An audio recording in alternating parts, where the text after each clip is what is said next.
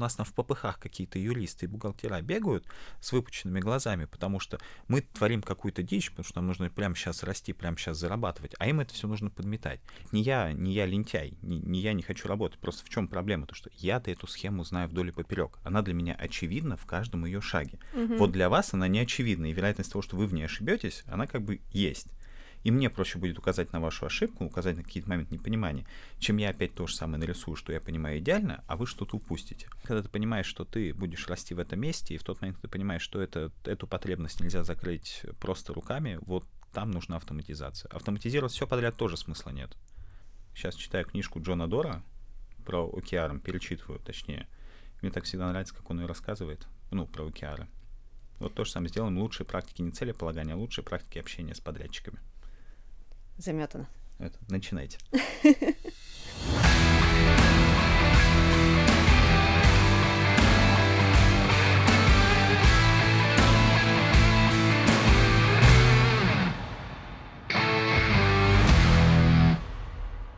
В эфире подкаст «Радио Аналитик». Меня зовут Мария Серегина. В сегодняшнем выпуске узнаем, что ожидают от автоматизации в сфере фудтех и Яком. Обсуждать эти интересные, нетривиальные вопросы будем с Павлом Вепревым, директором бизнес-продуктов chibis.ru, сервиса по доставке еды, который представлен более чем в 180 городах Российской Федерации. Павел, привет! Привет! Расскажи, пожалуйста, про себя, про бизнес, в котором ты работаешь, э, чтобы мы чуть больше погрузились в контекст. Э, хорошо, ну ты все очень здорово сказала. Мы работаем почти по всей России, 180 плюс городов у нас присутствие. А, ну, это далеко не предел. Мы идем в те города, где нам экономически выгодно работать, развиваемся постепенно. Мы вообще компания, которая зародилась в регионе, родом из города Архангельска, и вся наша модель развития, она строилась по развитию регионов. То есть мы целенаправленно не шли в Москву и Питер. Если кто-то слушает в Москве и Питере, это нормально, что вы нас не знаете, это не значит, что нас не существует. Мы существуем во всех других городах, таких замечательных, как Псков, а, Киров, прям бери всю Россию, которая не миллионники, там мы, но и в миллионниках, там в Екатеринбурге, например, тоже мы есть, просто не такие большие, может быть. А, что ж, компания работает с 2015 года, мы проделали большой путь э, от стартапа, ну, наши основатели начинали по классике у себя на кухне, запуская компанию, до вот э, сейчас у нас э, центральный офис в Архангельске, а сотрудников более 120 человек у нас работает прям таких полноценных работников, я не имею в виду сейчас курьеров и всех остальных, а вот если взять прям а, основу компании, это где-то там 100-120 человек, разбросанных не только по всей стране, вообще по всему миру. У нас есть сотрудники наверное, в большинстве стран, где-то кто-то находится. И тут нужно еще сказать, что э, вот на 2015 год уже существовал Delivery Club, э, то есть это уже было в России, уже было там по всему миру такие замечательные компании, как DoorDash, GrabHub и много кто уже были. И с 2015 года, когда Чибис появился, до сегодняшнего дня появилась и исчезла, ну, если не сотни, то точно десятки подобных проектов, а вот Чибис как появился, так и растет, развивается, и вроде бы все хорошо у нас. То есть каждый год мы делаем X2, а, по количеству заказов. А, вот только 22 год у нас не вышло сделать X2. Ну, там весь рынок немножко подштормило, но радует, что 2022 году мы удержались на наших объемах, мы даже подросли. Год году мы показали рост, не в два раза, но на таком рынке это было здорово. Самое наше большое достижение за 22 год, что мы не уволили никого из команды, мы продолжали нанимать людей, мы продолжали индексировать зарплаты, мы поднимали ребятам, которые не то, что находятся, они как в, в, в целом не в России всю, всю жизнь были, а нам пришлось поднимать им рублевые зарплаты. Это, мне кажется, большое хорошее достижение для компании, в частности, и такого коммитмента нашего фаундеров работать с открытым лицом к сотрудникам. Если говорить про бизнес, то мы работаем по всей России. У нас оверолом, оверолом 7 с чем-то там тысяч партнеров. Эм, и за прошлый год мы сделали 2 миллиона заказов. То есть, если сравнивать с лидерами рынка, такими как Яндекс и Delivery Club, мы, конечно, ребята очень небольшие, но если в целом смотреть а, на структуру компании, то у нас замечательная компания. Я не знаю, ты так на меня смотришь, я жду какой-то вопрос. Э, если могу про себя начать рассказывать. Слушай, да, да. Я, давай, наверное, немножечко тебя направлю в этом аспекте. Uh-huh. А, ты рассказал много интересных моментов, связанных с тем, что, во-первых, бизнес быстро масштабируется, во-вторых, он показал хорошую устойчивость в такие достаточно турбулентные периоды. А, наверняка ты как-то был связан и с задачами оптимизации, автоматизации процессов. Вот хотелось бы узнать э, и про твой опыт э, в бизнесе в целом, и mm-hmm. про твой опыт э, с точки зрения, насколько ты погружен в целом в вопросы там, соприкосновения бизнеса и IT. Глубже некуда. А, смотри, как ты сказала, я директор бизнес-продуктов на человеческий язык. Это значит, что я, по сути, отвечаю за продукты и операции а, везде, где Чиби соприкасается с партнером. Ну, практически везде, там есть небольшие исключения. Например, я не занимаюсь продажами. Это отдельное направление. А, и получается, что вот все моменты, в которых партнер касается нас, это вот все скоп моего стрима. То есть это вот все вещи, на которыми я должен работать. А, туда попадает очень много забавного, начиная от э, helpdesk, на котором работает партнерская служба поддержки, э, заканчивая нашей бухгалтерией, которая этих партнеров рассчитывает. То есть, по сути, моя головная боль, чтобы партнера рассчитать как можно быстрее, точнее, и там было как можно меньше ошибок. Поэтому с автоматизациями, с внедрениями, с каких-то стороннего ПО в нашу компанию. Я либо руками это делаю своими, вот это напрямую через меня проходит, либо как бы я вот то конечное лицо, которое решает, как вот эта интеграция будет выглядеть.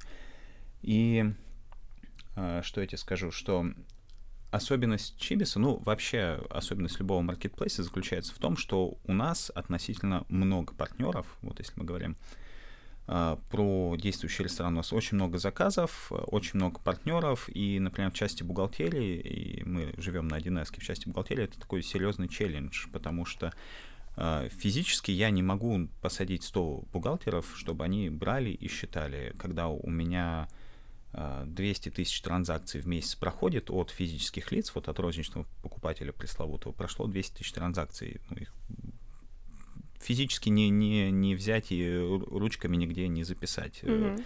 То есть мы в любом случае упираемся в автоматизацию. И а, чтобы еще понимать, как, как я дошел до жизни такой, смотри, прямо с IT-IT я работаю, ну, где-то два с половиной, три года. Три года вот я непосредственно а, занимаюсь бизнес-продуктами в Чибисе. До этого у меня больше менеджерский опыт, то есть я пришел вообще из реального сектора, из а, компаний, которые занимались э, такими серьезными вещами, как лесозаготовка, алмаз-добыча, строительство. То есть я вот человек, который... Ого. Да, ну, и, и больше привык работать на земле, работать с живыми людьми, и... Э, э, поэтому как бы у меня, э, наверное, есть более... Точнее, моей сильной стороной является то, что я более-менее хорошо понимаю задачи бизнеса, я понимаю, чего бизнесу нужно. А когда я пришел в Чибис, я, соответственно, был достаточно далек от э, всей айтишечки, мне пришлось, э, ну, не, неправильно. А в айтишке я понимал, и, как мне казалось, я понимал в ней хорошо. Ну, то есть я там, базовое проектное управление мне знакомо, о том, как э, выпускается продукт, более-менее я знаю, что такое релизный цикл, что такое C-Sharp, я знаю, как бы вот, вот это все есть. А, но с моим приходом туда я понял то, что ну, на самом деле это оказывается кровь, и оказывается есть гораздо больше всего. А, и не только с точки зрения технологий, с точки зрения, как нужно работать с запросами пользователей и тому подобное. Поэтому а, с приходом в Чибис мой путь э, в IT-бизнесе, в понимании продукта, он начался заново. И вот смотри, сейчас, получается, у меня несколько продуктов. Я целиком полностью отвечаю за то, как они выглядят, как они функционируют. И, ну, можно сказать, что, наверное, что-то, что-то я знаю. Э, ради интереса, смотри, э, чтобы похвастаться чем таким можно. Э, если я вот, например, в, в бизнес-продукты я пришел, то есть там уже что-то было. То есть mm-hmm. там нельзя прийти и сказать, типа, вот я сделал такую-то штуку, например, там внутриплатформенную рекламу. Я не могу прийти сказать, типа, я ее сделал, я молодец, смотрите, какая у меня красивая медаль. А, когда я пришел в Чибис, я, например, а, запустил собственную логистику, то есть, э, ну, не я один, команда. Mm-hmm. И тут нельзя сказать то, что где-то есть мой полноценный вклад. Но вот так получилось, что я лидировал этот процесс, я думал о том, как она будет. И мы э, с полного нуля э, разогнались до 6 тысяч заказов в месяц. То есть, в принципе, это неплохой малый бизнес. Ну, чтобы ты понимала, там средний чек где-то 1100 рублей. 6 тысяч на 1100 умножаем, получаем вот э, оборот нашего небольшого бизнеса, который мы запустили внутри бизнеса. А это, соответственно, достаточно большой технологичный продукт, когда тебе нужно собирать заказы в одном месте, отдавать их курьерам, маршрутизировать этих курьеров, все это как-то внутри себя считать, выставлять счета, принимать деньги, отправлять деньги, этих курьеров где-то искать, объявления разместить. Ну, то есть это прям очень много работы. Вот такие штуки я умею запускать, поэтому, наверное, чуть-чуть можно мне верить, когда я говорю, что разбираюсь и в айтишке, и разбираюсь о том, как э, запускать более-менее успешные эти продукты. Классно. Слушай, а вот если ты настолько погружен э, в сферу автоматизации... Есть такое, да. Э, наверняка у тебя уже выработался какой-то, не знаю, чек-лист, план, э, как ты выбираешь, э, будешь ли ты автоматизировать этот процесс или нет. То есть какие-то триггеры, по которым ты понимаешь, что вот настал момент, пора приступать к автоматизации. Да, ну, мне, хочется верить, что он есть, но вот э, как, век живи, век учись. Каждый раз, когда э, приходит мысль, что что-то можно автоматизировать, за ней следом где-то бежит то, что а вот, вот бы этим я занялся три месяца назад. То есть каждый раз, когда кажется, что ты уже вроде понял смысл этой жизни, приходит понимание то, что оказывается нет. А для меня базовая такая штука, очень-очень базовая вещь заключается в том, что типа автоматизировать нужно то, что ты собираешься масштабировать.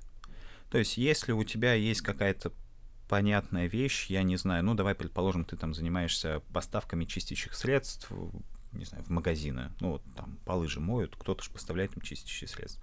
И ты, например, там в условном небольшом поселке городского типа, у тебя там 10 магазинов, вот, это твое занятие. Вряд ли тебе нужно придумывать, как автоматизировать систему закупа чистящих средств, когда у тебя вот клиентская база 10 магазинов, и она ну, не будет расти, тебе это не нужно. С другой стороны, а, вот мы работаем в стартапе, и мы в целом понимаем то, что вся наша жизнь — это постоянная попытка увеличиться, увеличиться, увеличиться еще до бесконечности желательно расти. А, и для нас а, самое важное — это не понять, что мы собираемся масштабировать, потому что наш ответ — мы собираемся масштабировать все. Наша главная задача — понять, что мы собираемся масштабировать вперед и идти автоматизировать этот процесс. Вот, например, как э, в какой-то момент мы поняли, что наша бухгалтерия не справляется, просто физически не справляется с расчетами. А, как раз мы вот подключили онлайн-оплат, например, стало очень много онлайн-оплат от розничных, от розничных покупателей, которые нужно распределять. И мы понимаем, что все, сейчас еще мы это как-то делаем, но с нашими темпами подключения, с нашими темпами роста, там на горизонте в полгода, 9 месяцев у нас наступит коллапс. Угу. Мы можем добавлять туда физических людей, сажать их, но тогда у нас растут косты ненормально, потому что человеческий труд достаточно дорого стоит. Давай переведем косты на русский. А, затраты. То есть э, людям mm-hmm. нужно платить зарплату, людей нужно отправлять в отпуск, а потом, когда у тебя собирается в одном месте много людей, им оказывается нужен руководитель, а потом, чтобы этого руководителя понимать, тебе нужны еще понимать его эффективность, нужны какие-то там аналитики, потом их становится еще больше, тебе нужен еще рук. В общем, это бесконечная процедура. Есть, я, кстати, где-то слышал, что э, типа, если компанию оставить в покое, то она будет расти до бесконечности, как дерево. Ну, то есть, если ничего не делать. И вот автоматизация для меня это как раз э, способ сохранять э, эффективность и расти. Здорово. Сам удивился, хорошая мысль пришла. Это надо э, вынести в цитаты сегодняшнего выпуска. Да. Э, такую свою философию начнешь собирать потихонечку. Да. В общем, в тот момент, когда ты понимаешь, что ты будешь расти в этом месте, и в тот момент, когда ты понимаешь, что это, эту потребность нельзя закрыть просто руками, вот там нужна автоматизация. Автоматизировать все подряд тоже смысла нет. Примеров можно придумать множество, когда ну, тебе просто не нужно.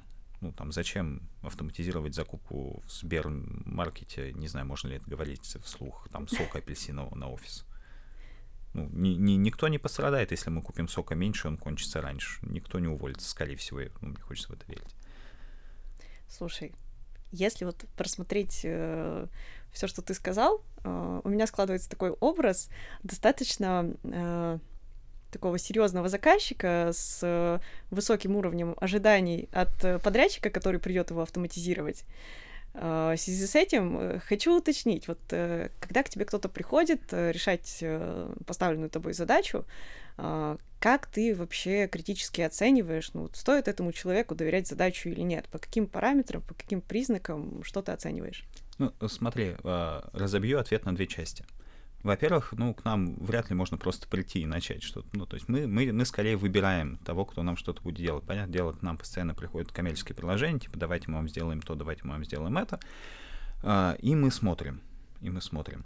А, если говорить на примере того же 1С, ну, я почему про него хочу говорить, потому что у меня такая болящая тема, он у меня вот прям в процессе, мне его нужно закрывать. Вот, этот 23 год для нас это год, когда мы закроем свою автоматизацию в 1С и хотим там сделать вот качественное улучшение. Кстати, потом можем обсудить. Очень интересно, я тебе расскажу, почему. Класс. Я тебе расскажу, почему.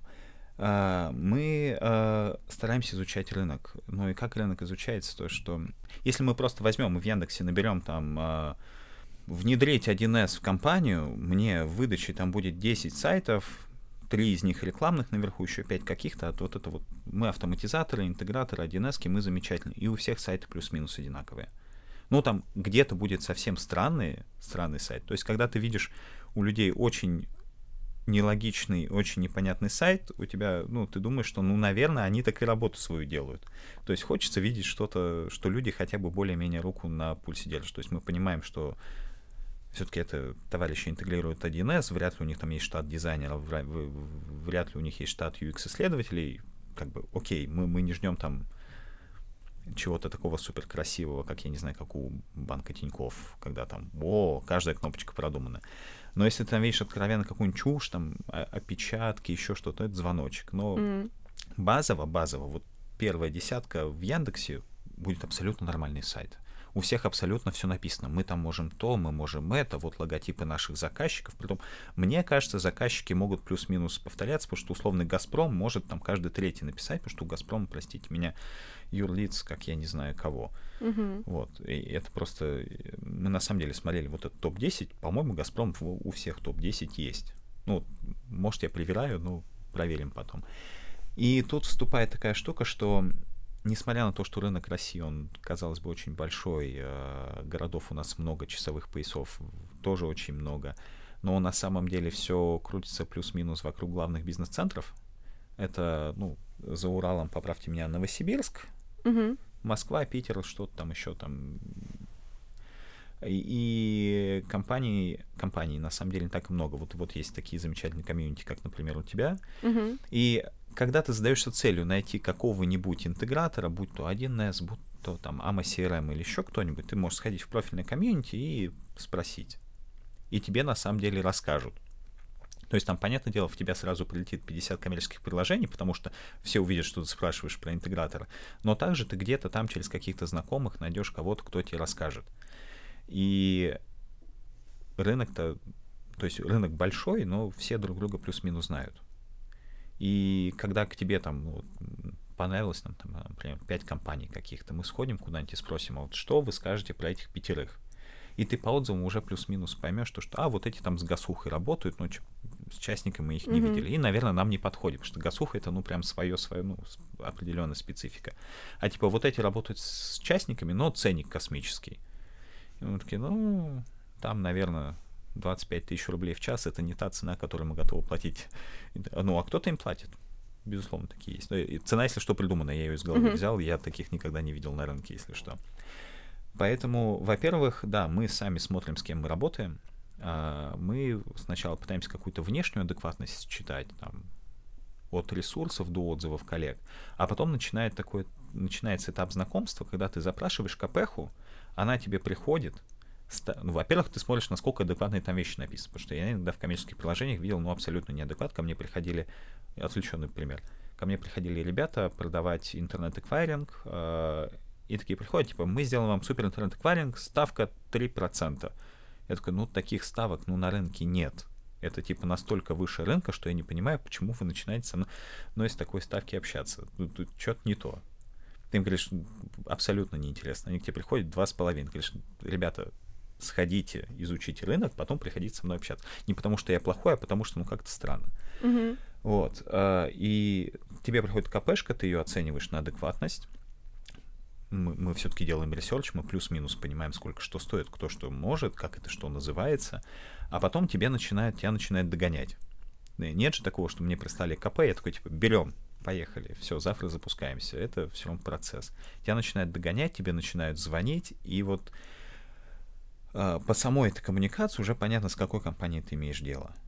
И вот там условно до каких-то встреч, когда ты встречаешься уже с менеджером, которому ты объясняешь, вот моя бизнес-задача, пожалуйста, объясните, как вы будете решать, ну там, ну, там 2-3 компании может дойти. И вот от того, как ты пообщаешься с менеджером, уже очень многое зависит. Потому что, по сути дела, тебе с этим человеком, во-первых, скорее всего, не один месяц проводить.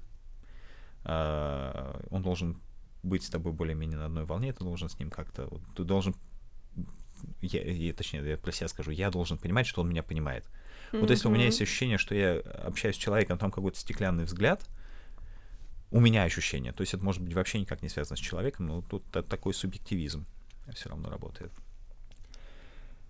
А, так что это прям мно- многоэтапная штука, когда ты пытаешься прощупать компанию. Потому что, смотри, это... Я не скажу, что это так у всех, у меня просто случился горький опыт в моей жизни, а, когда, ну, на, на заре, на заре моей карьеры, когда я думал, что все просто, все очень легко и можно что-то интегрировать э, в свой бизнес там за 5 минут, э, что-то сложное, что, что-то сложное в какой-то сложный процесс. Мгм. И вот я так обжегся, когда просто пришли и сказали, все будет замечательно. Такой, ну, замечательно, замечательно. И забыл. Ну, то есть не то, что забыл, а такой, типа, вы молодцы, вы знаете, что делать, делаете. Через там два месяца прихожу, а там, ну, просто ужас какой-то.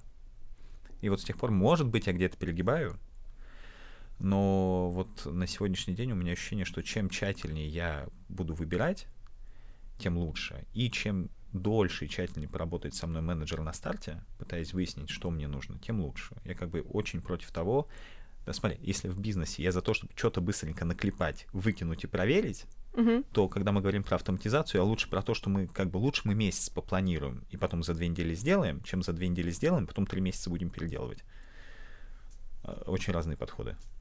Я не знаю. Да, да, это, это очень правильно, то, что ты сейчас говоришь, потому что э, сейчас пошел уже такой тренд на этот, проверка гипотез, вот это вот все модное, Да, да, и, э, к сожалению, уходят э, те самые лучшие практики, когда писались длинные, мощные технические задания, которые, конечно, никто потом не читал, но это другая история, да, но при этом все равно была культура оформления документации на проектах. Э, Сейчас, э, с учетом того, что меняются и проектные технологии, да, у нас там компании начинают работать по скраму, э, вот Мгм. эта вот доставка быстро ценностей для бизнеса, э, соответственно, мы здесь начинаем э, терять вот эту вот формальную часть, когда мы хоть как-то фиксируем вообще, а что мы должны сделать и для чего. Да. Мне, честно, это непонятно. Ну, то есть я понимаю, когда вот у, у нас есть бизнес, и мы что-то делаем ну, с нашими вот этими B2C-шными юзерами, мы там появилась у нас какая-то гипотеза, мы стараемся генерировать гипотезу, мы ее выкинули, мы ее проверили. Это как бы окей. Когда интегратор идет, делает мне удобную бухгалтерию, так там не нужны гипотезы. Ну, то там ничего проверять ну, не нужно, там нужно сделать так, чтобы было хорошо, поэтому сидите, изучайте, долго планируйте, делайте. И это приходится просто... Почему я так про это говорю? Потому что это приходится проговаривать. Ты приходишь говоришь, типа, добрый день, ребята, мы э, понимаем, ну, типа, мы надеемся, что вы сейчас нам выделите человека, он с нами посидит, пообщаемся, типа, все нормально, мы за это заплатим, мы не думаем, что это входит в стоимость, давайте отдельно там э, вот изучение каким-то отдельным блоком, поду- потому что м, уже сталкивались с тем, что такое ощущение, что интегратор, когда мы начинаем задвигать ему про то, что давай мы изучим, что у нас есть, такое ощущение, что они боятся, что мы считаем, что это бесплатно как-то будет. Мгм. Я не знаю, может быть, у вас это какая-то есть практика на рынке, мы такое никогда не практиковали в компании, мы понимаем, то, что если человек к нам приходит и на протяжении там двух недель по два часа с нами созванивается, ну, это рабочее время, его нужно оплачивать. Но это прям приходилось проговаривать с людьми, то, что дайте нам человека, мы за это заплатим. Пусть он ничего страшного, вы там дайте нам примерно оценку, например, скажите, что ну вот у вас э, знаете, входящий параметр нашей компании, скажите, наверное, часов 50. Мгм. Мы вас будем изучать, наверное, часов 50. И мой следующий вопрос там, ну, какой-то люфт? Они говорят, ну, какой-то люфт. Как бы мы же не знаем, пока не начнем, мы не знаем. И вот это такое ощущение, что это такой неудобный разговор для интеграторов. Что они думают, что если они сейчас скажут, типа, ну, мы вас будем изучать 75 часов, то я встану и уйду. Есть такой страх у вас, я не знаю.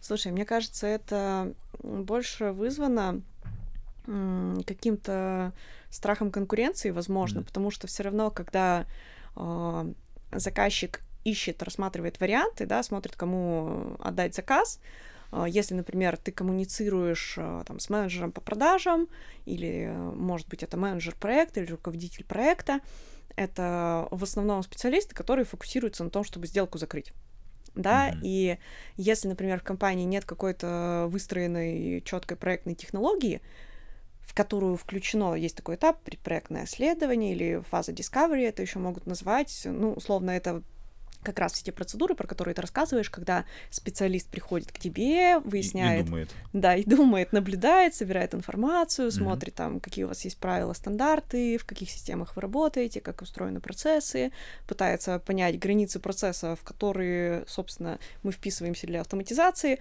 И вот, вот этот весь этап а, бывает такое, что вот э, те специалисты, которые нацелены на продажу, они пытаются его как бы так под ковер замести, да, чтобы не напугать заказчика, что типа вот смотрите, мы сейчас э, будем вас обследовать, как ты говоришь, там много часов, а в результате мы вам дадим что? Отчет об обследовании. Ну, отчет mm-hmm. об обследовании для непогруженного бизнес-заказчика это как бы, ну да, вы написали, как я работаю, как бы, ну, Разве это стоит столько денег? А я вообще надеюсь, что в этом отчете будет, ну, какая-то рекомендация, типа, ну, или хотя бы ответ, типа, мы понимаем, что с вами нужно делать. Да, чтобы да, потом, да, да. когда вы, они начнут что-то делать, не возникало того, что, ой, у вас, оказывается, еще там с НДСом вы, оказывается, работаете, а мы-то не посмотрели, на какой вы системе налогообложения. Ну, если человек, ну, на самом деле, это ты важную штуку сказала, вопрос позиционирования. Если мне придут скажут, вы работаете вот так, я, я и скажу, ну, я это знаю, делать с этим что? Вот, это, это очень важная часть как раз э, этого отчета об обследовании, где мы даем рекомендации. Mm-hmm. То есть, по сути, само по себе обследование это уже большая часть работ, по сути, это задача бизнес-анализа, и если подрядчик способен этот бизнес-анализ выполнить и дать тебе рекомендацию, это, по сути, отдельная самостоятельная услуга. Конечно. Ты можешь спокойно с этим отчетом об обследовании отправиться еще выкатить... Другому подрядчику. Да, спокойно. Я, я конечно, да. простите, коллеги, не знаю, что творю. Да, но на самом деле так и есть. Если, например, это отдельная услуга, если у тебя угу. нет какого-то большого контракта на следующие работы, если ты просто берешь отдельную услугу обследования, то по сути, да, ты можешь э, на этом ограничиться, сказать спасибо большое, мне нужно подумать, походить по рынку, посмотреть, а кто конкретно этот запрос тебе сможет закрыть, и все. Дарю механику. Делаем отчет об вот это вот исследование, обследование. Били мы его там, например, сейчас условные цифры, там, например, 100 тысяч рублей. Но если ты дальше заказываешь у нас автоматизацию, скидка 50%. Все, ребята, Всё. ребята, записывайте, бизнес-модель готовая. Да, да, да. А, смотри, вот есть эта штука и очень... Эм, и вот как раз когда ты начинаешь общаться по, типа, ребята, изучите нас, то это тоже такой триггер, понимают люди или не понимают, э, ну, выстроятся у тебя с ними отношения или нет. Потому что я, честно, не понимаю, как можно, например, идти автоматизировать 1С, не разобравшись в том, ну, там, из чего у нас состоит там условные заказы, какие комиссии мы там куда применяем, какие у нас есть типы расчетов. Вот. Ну, то есть человек должен прийти реально изучить понять, как мы работаем. И при том э, у нас вот, когда мы подбирали себе компанию, которая будет нам автоматизировать э, 1С, у нас прям отдельный с ними был разговор, сейчас я мысль сформулирую, она у меня куда-то ускользает, а, о том, что мы с ними когда свались, я говорю, типа, ребята, мы вообще как бы, ну вот мы компания стартап, у нас вот, у нас в фокусе было расти, держать юнит-экономику, а вот, простите меня, вот эти договор, налоги, все вот это у нас на в ППХ какие-то юристы и бухгалтера бегают с выпученными глазами, потому что мы творим какую-то дичь, потому что нам нужно прямо сейчас расти, прямо сейчас зарабатывать, а им это все нужно подметать. Я говорю, типа, скорее всего, возможно, возможно, у нас, ну, не идеально все процессы там стоят. Возможно, вы, как люди, которые э, понимают в бухучете, в налоговом учете, которые как-то, ну, понимают э, как все это нужно оформить. Возможно, вы придете и скажете, вот это вот это вы делаете неправильно. Скорее всего, нам это наша бухгалтерия говорила, а мы как бы не слушали. Ну, потому что чего там бухгалтер говорит? Пускай лучше бумажки свои делает, пока мы тут серьезным бизнесом занимаемся. И это у нас был запрос к нашим автоматизаторам. Они как раз когда пришли на обследование наше, на изучение нас, говорят, мы посмотрим, как вы работаете. Я говорю, типа, вы, конечно, посмотрите, но не принимайте это на веру. Угу. Потому что, возможно, мы и делаем что-то не так, возможно, мы конкретно в этот период времени решили делать что-то не так, может быть, мы где-то ошибаемся. А, поэтому, кроме того, что ну, посмотреть, как мы работаем, дать какие-то заключения по итогу, возможно, нужно вообще все переделывать. И это вот то, что бы очень хотелось видеть во всех автоматизаторах, которые... А, кстати, вот сейчас интересный момент. А, они тебе подсказывают, как можно жить. Ну, ты, как, как все это оформлять. Но тут есть очень тонкая грань, потому что мы сталкивались с людьми, которые, э, например, бизнес-консалтингом занимаются. Он к тебе приходит, Вообще бизнес-консультант может докопаться до чего угодно. То есть какой mm-hmm. бы у тебя замечательный бизнес не был, он придет, найдет тебе там 57 ошибок, скажет, вот тут дурак, там дурак, и будет прав. Ну, как бы... Вот серьезно, найти ошибки, найти какие-то шероховатости можно у кого угодно. И есть люди, которые приходят, и они приходят с такой большой короной, типа, вот прав только я на свете, единственный, и только я самый умный. И это, возможно, на самом деле самый умный человек. Возможно, на самом деле самый умный человек. Но у него позиция, что прав только он. Он говорит, вот ты вот все переделывай, делай, как сказал я, и у тебя будет счастье в жизни. Это я как бы вроде бы не очень хочу. Ну, я понимаю то, что ты там хочешь мне принести какие-то ценности, там, mm-hmm. дать мне плюс 0,075% выручки, но как-то ради этого перелопатить всю компанию, ну, мне, ну, наверное, не надо. Давайте другие точки поищем. Может быть, мы вот эти 0,075% в другом месте найдем, не переделывая все. А есть люди, которые приходят и говорят, типа, ребята, вот тут кажется не оптимально, давайте попробуем, разом мы все менять не будем, ну, вот тут точечку улучшим, тут точку улучшим. Это, кстати, ну, это тоже классическая менеджерская э, методика. Я не знаю, знаешь ты или нет, есть такая штука, когда ты приходишь, ты должна оценить систему, типа, какая система, она упорядочена или она в хаосе. Mm-hmm. Вот, и типа, если у тебя полный хаос, ну, так как, ну, то есть, если оно упорядочено, ты должен думать, что там, какие вещи изменить. Если у тебя полный хаос, ты просто меняешь что-то и смотришь, как, какие результаты получились. Вот такие вещи, когда практикуют э, интеграторы, это здорово. То есть пришли 1С-ники, а они такие, типа, так, давайте мы попробуем то, что у вас есть, начнем запихивать, в процессе мы выясним.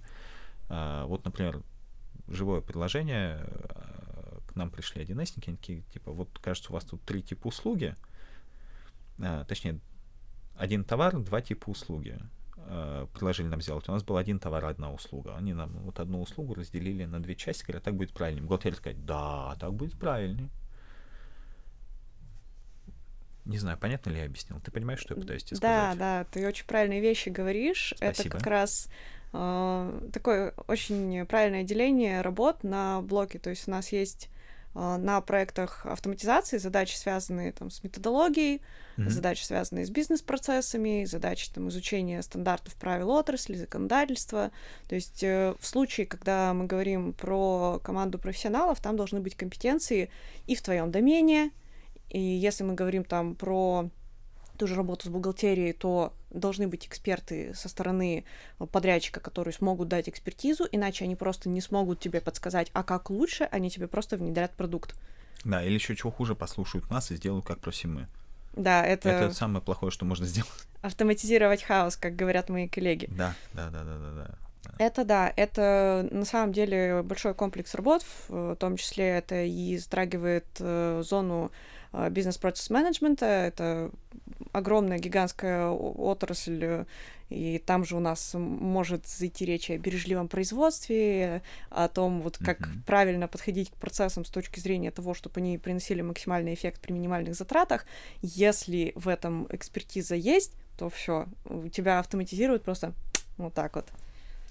Ну, так, а мне кажется, просто люди, у которых во всем этом есть экспертиза, они на какой-то, наверное, жуткий расхват. Да, ну, наверное, безусловно. на жуткий расхват. И там Э, не, не то, что даже дорого стоит, а просто очередь. Главное найти и не терять. Либо, либо mm. я тебе лайфхак дам, можно так. взять ребят in-house. Когда у тебя растет количество задач, связанных mm-hmm. с автоматизацией, когда твоя система уже далека от типовой, Так. Круто, когда у тебя есть э, хороший хотя бы аналитик in-house, который будет понимать специфику 1С, например, да, или специфику какого-то другого стека и защищать твои интересы, когда у вас угу. возникнет задача автоматизации. Слушай, а ты правда? Да я, я тебе сейчас хотел начать возражать, хотел начать возражать то, что ты там видела вот эти зарплаты 1С нормальных. Мы просто, мы, э, когда шерстили рынок, ну, чтобы понять, нужен ли тебе подрядчик, ты смотришь, у тебя какая альтернатива подрядчику, in-house кто-то. Мы такие, так, э, мы знаем примерно цены интеграторов, мы там плюс-минус какой-то там, знаешь, ну, хотя порядково понимаем объем работ, все-таки у нас тоже есть разработчики, мы там, ну, в 10 раз не ошибемся. Ну, то есть на порядок точно не ошибемся. Там в два раза как бы фиг с ним ошибаться. И мы идем и смотрим на рынок, сколько это будет стоить инхаус, сколько стоит нанять разработчика. И я просто был на всех собеседованиях 1 и мы прям начинали по классике. Мы сначала э, стрельнули в ту сферу, ну, в, ту, в тот ценник, который нам казался нормальным. И, не, не буду на всякий случай называть какие-то mm-hmm. цифры конкретно. Но он где-то вот, как, как оказалось, это низ среднего по рынку. Типа не совсем плохо мы стрельнули, а вот низ среднего по рынку мы собеседуем, с людьми, собеседуем людей, и понимаем, что как-то тяжеловатенько идет. Ну, то есть вот как-то вот в нашей голове образ-то был другой. Mm-hmm. Мы такие, так, давайте мы сейчас поймем, мы стрельнем вверх, вверх, вверх рынка, то есть какие-то там цифры, которые нам кажутся абсолютно ненормальными.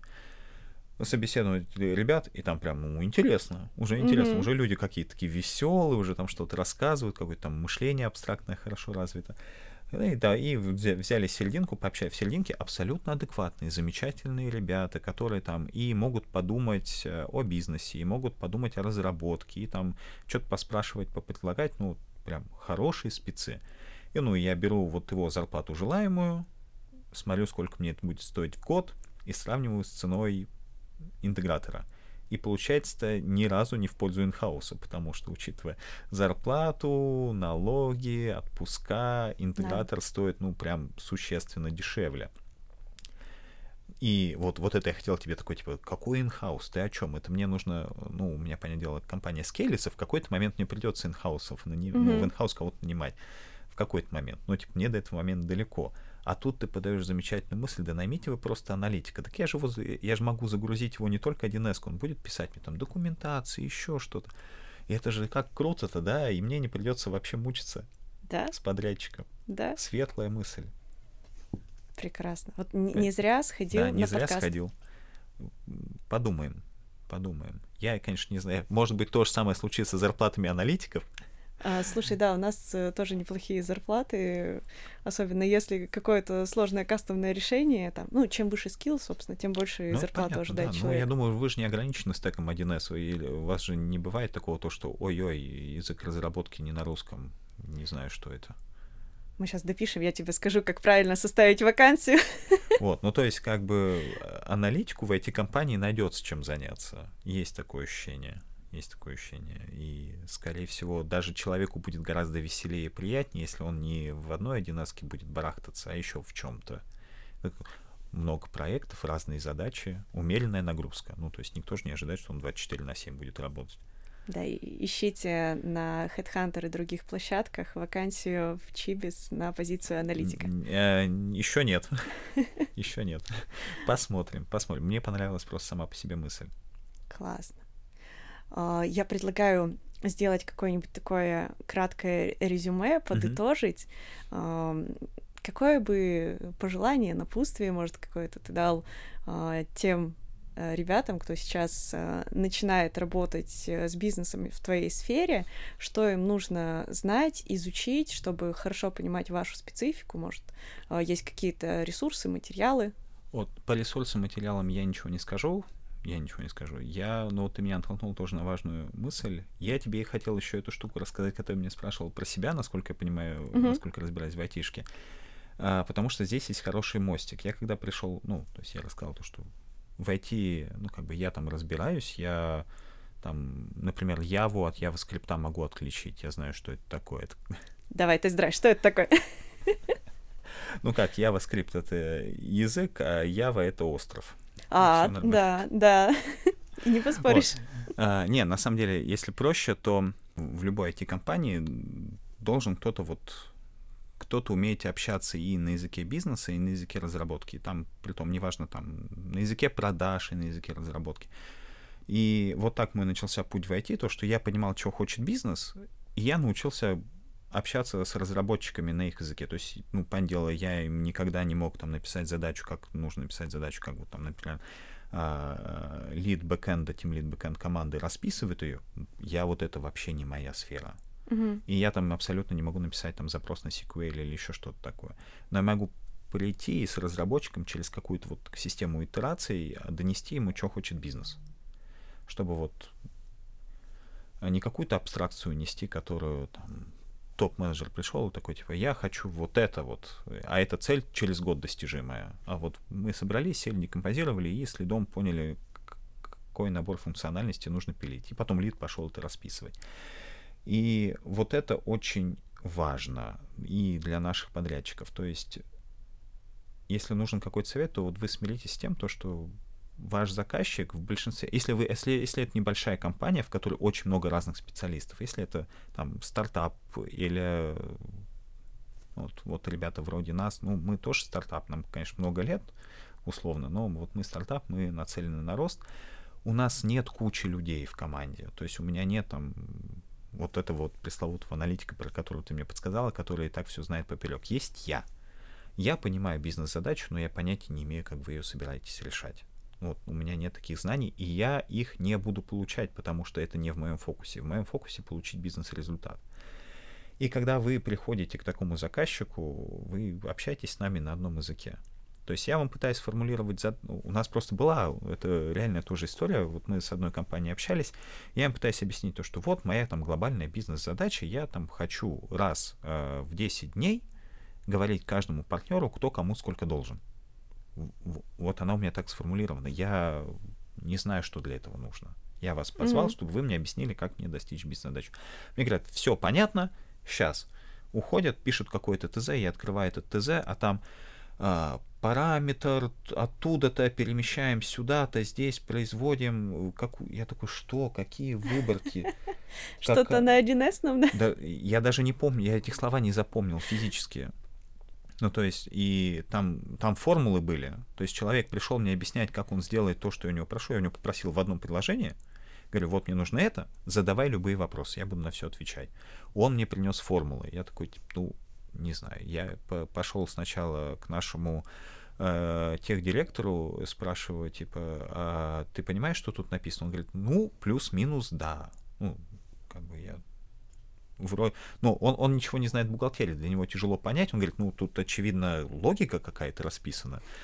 Там какие-то вещи он знает, потому что он, например, там, ну, он смотрел в конфигуратор DNS, он там, ну, ну, человек с техническим опытом, он все равно чуть-чуть понимает. Uh-huh. Он говорит, я понимаю вроде бы что, но как бы почему нет? А я а я совсем ничего не понимаю. И вот и толку от такого взаимодействия с интегратором. Объясните мне на моем языке, пожалуйста, что, что будет происходить. Угу. Или задайте мне достаточное количество. Если вы не понимаете, спрашивайте меня. Я как бы я собираюсь вам платить деньги, пожалуйста, задавайте мне вопрос. Мне будет хотя бы спокойнее, кстати. Потому что когда тебя ничего не спрашивают, говорят, окей, исчезают, ты такой, типа, а что там происходит? Черный ящик такой. Да, да, да. да. А когда, ну, мне кажется, это э, в, есть же книжки по проектному менеджменту, и там uh-huh. как раз написано то, что информируйте своих стейкхолдеров. Вот неплохо бы это было бы знать, было бы знать.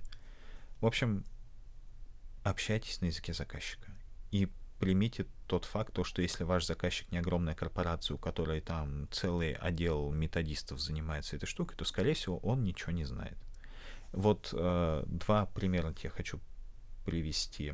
Э, первый про то, что мы ничего не знаем. То есть мы, мы не только ничего не знаем, мы иногда еще и не хотим знать.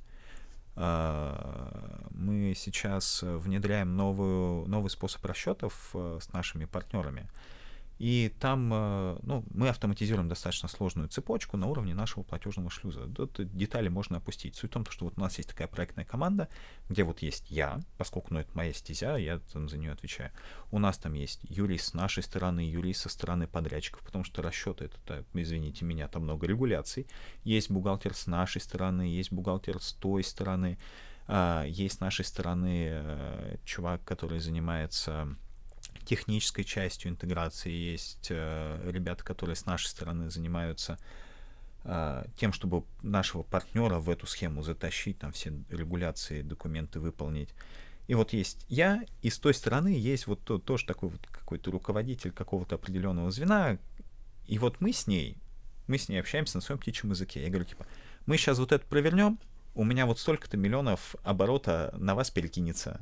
Делаем? Она говорит, делаем. И мы такие всех нагнали.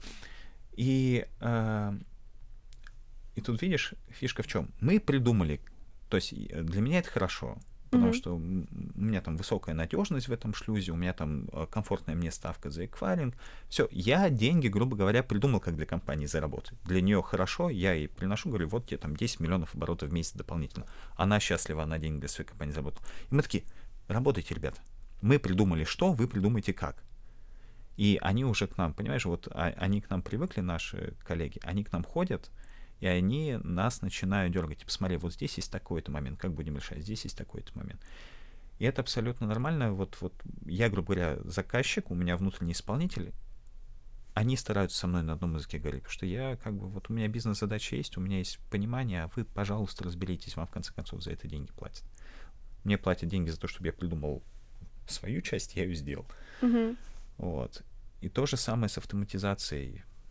Э, неважно, что там продажи, 1С, что угодно. У меня есть вот эта моя цель. Помогите мне понять, достижима она или нет. И если да, то как. Классно. А вторую штуку, слушай, вылетела с головы. Так бывает. У меня какие-то две истории были в голове, и, прости, вторую потерял. Если вспомню, я тебе потом напишу.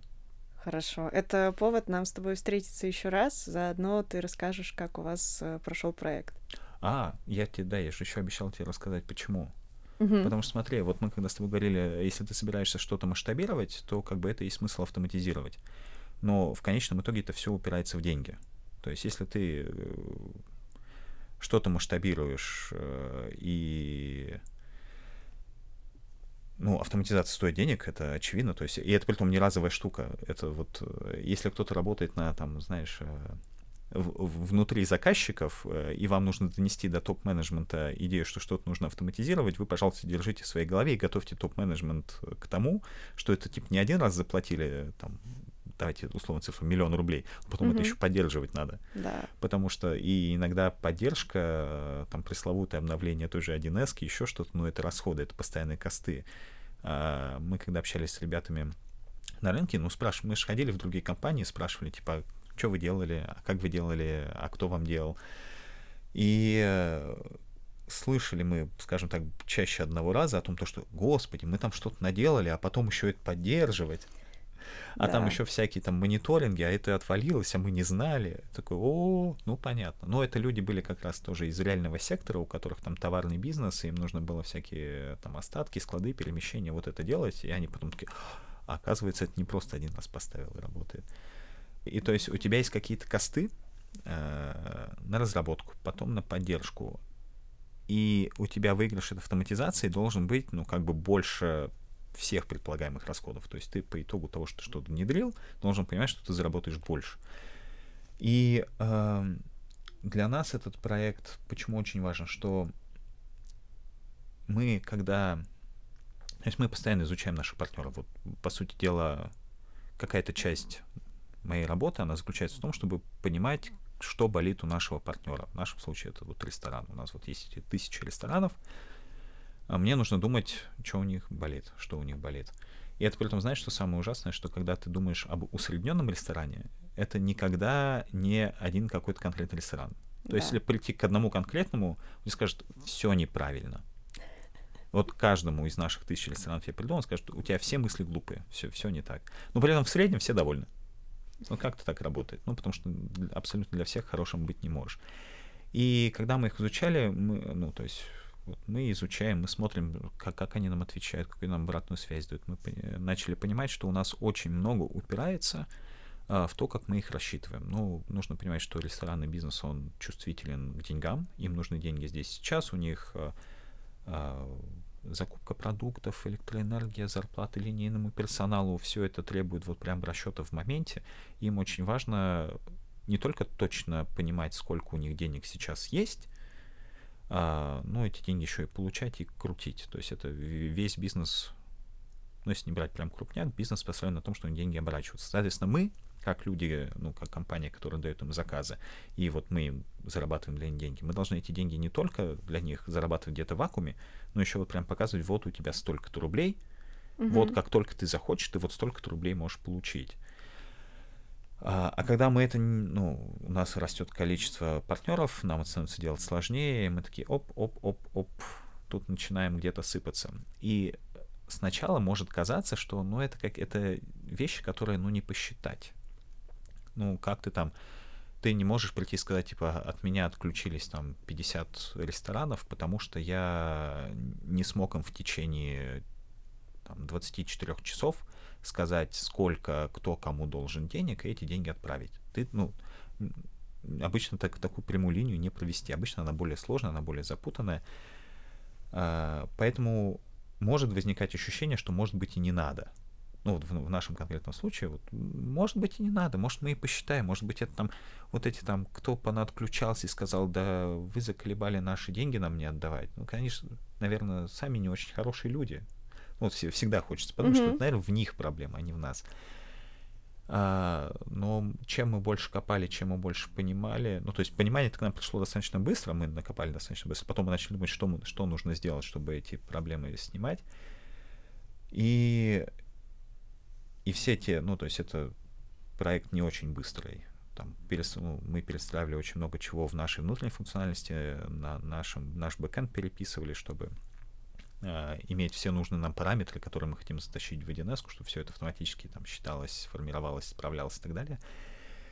И еще, наверное, в начале, ну, в конце 2021 года мы уже понимали то, что, ну, вот мы прямо очень серьезно зависим от этой скорости расчетов.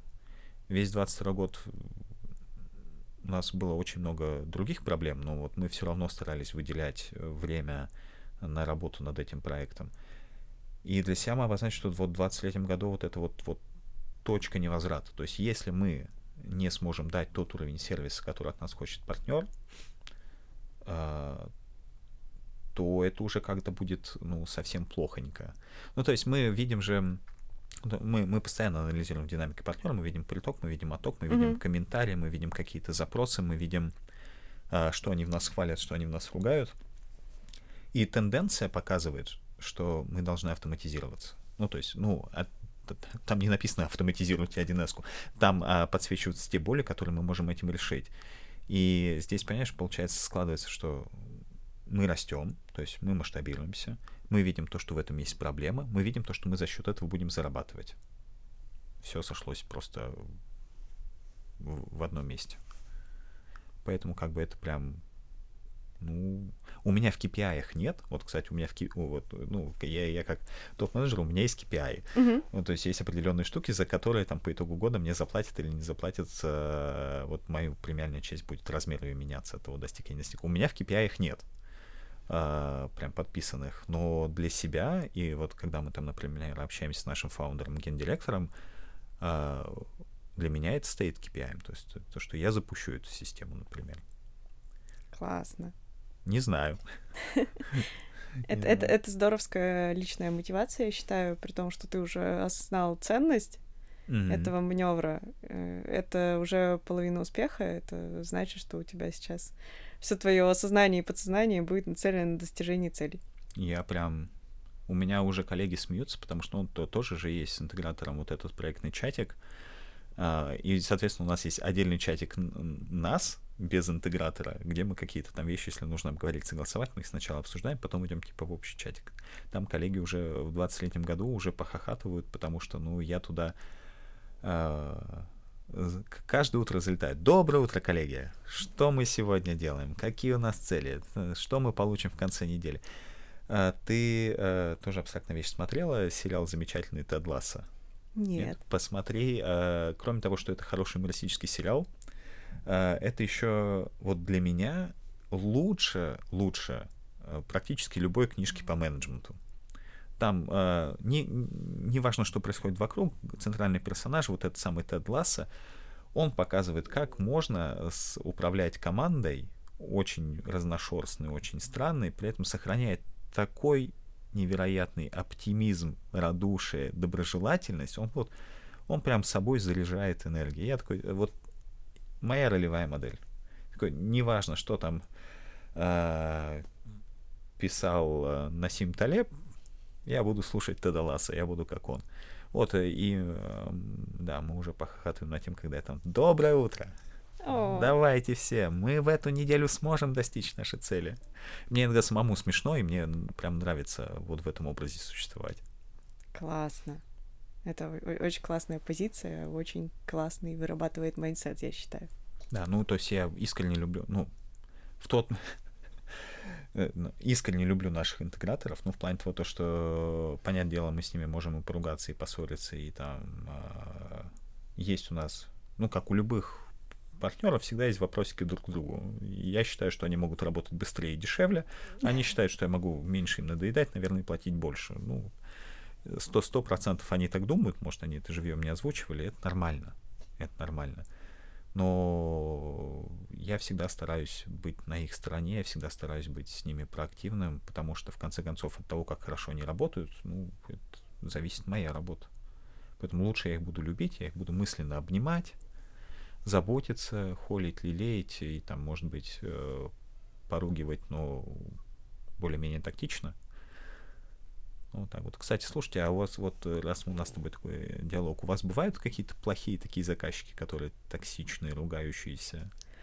Ой, это, наверное, будет очень красивое завершение сегодняшнего выпуска. Я тебе расскажу. Я Давай. тебе расскажу. У меня было достаточно много заказчиков, и это был и госсектор, это был средний-малый бизнес, это были достаточно крупные компании с очень серьезными бизнесами, и я тебе могу сказать, э, очень по-разному всегда строятся взаимоотношения, но как бы то ни было, э, я всегда считала, что моя задача как э, представителя команды, которая занимается автоматизацией, взять и разобраться, как я могу улучшить наши взаимоотношения, потому mm-hmm. что как бы мы не пытались формализовать наше взаимодействие в рамках проектов, мы все равно остаемся людьми со своими страхами, своими проблемами, своими целями, и как только ты начинаешь э, понимать человека, который с тобой общается достаточно хорошо, понимать его цели, его задачи, его KPI, его предыдущий опыт, да, что mm-hmm. у него получалось и не получалось уже по этой задаче,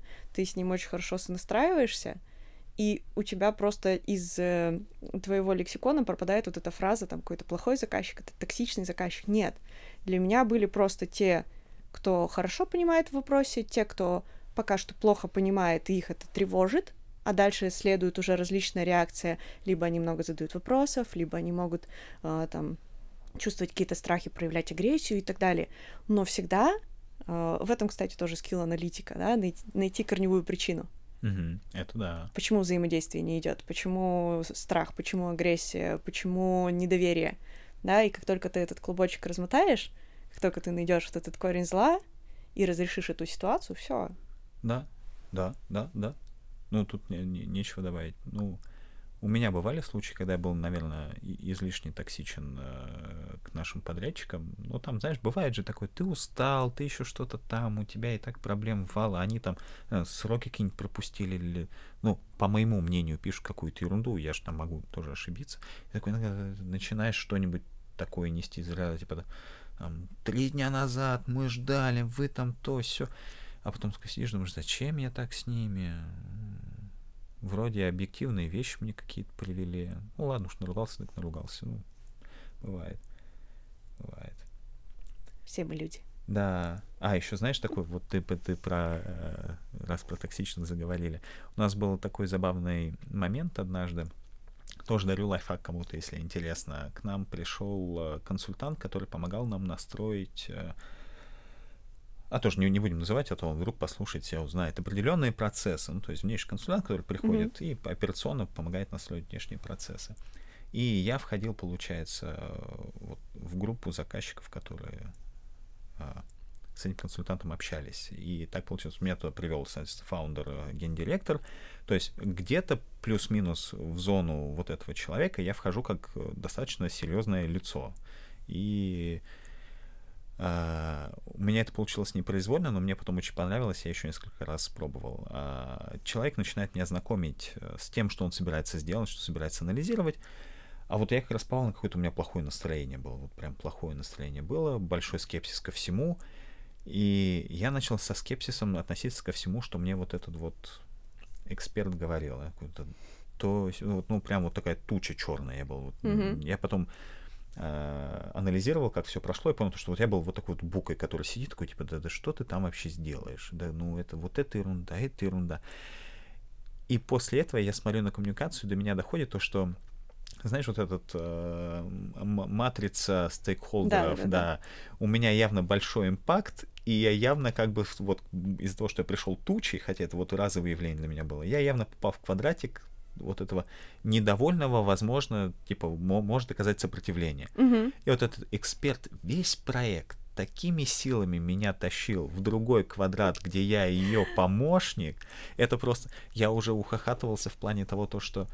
А, ну, то есть человек, ну, я-то могу что-то сказать, она такая, Павел, это очень правильная идея, замечательная, зам... то есть вот такие вот прямо вещи, типа, вы такой хороший специалист, как вам удается быть таким замечательным? Спасибо, спасибо.